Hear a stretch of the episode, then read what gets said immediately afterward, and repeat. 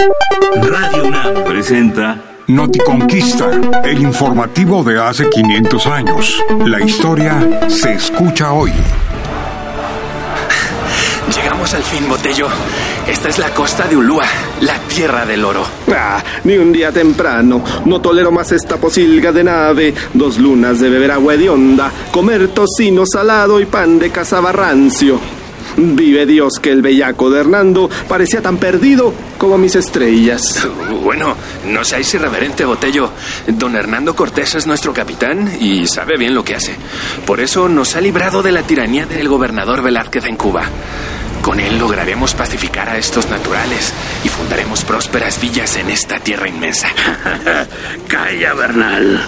No eres más que un monsalvete baboso que nada sabe de leyes.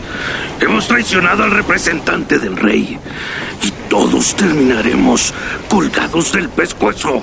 Ah, vos siempre tan lúgubre, Escalante. Eh, mi libro de pronósticos dice que hemos llegado en día propicio y que conquistaremos grandes riquezas y poblaciones sin fin.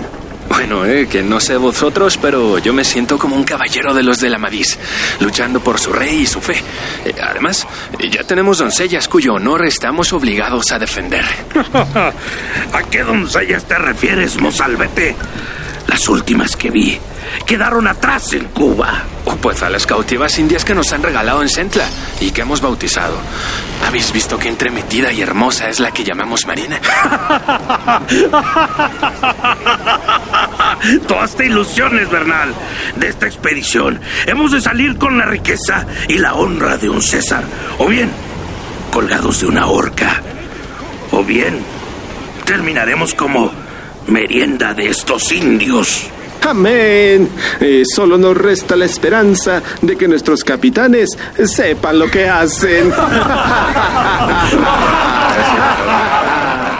Visita la página noticonquista.unam.mx y sigue Noticonquista en las redes sociales. Radio UNAM, experiencia sonora.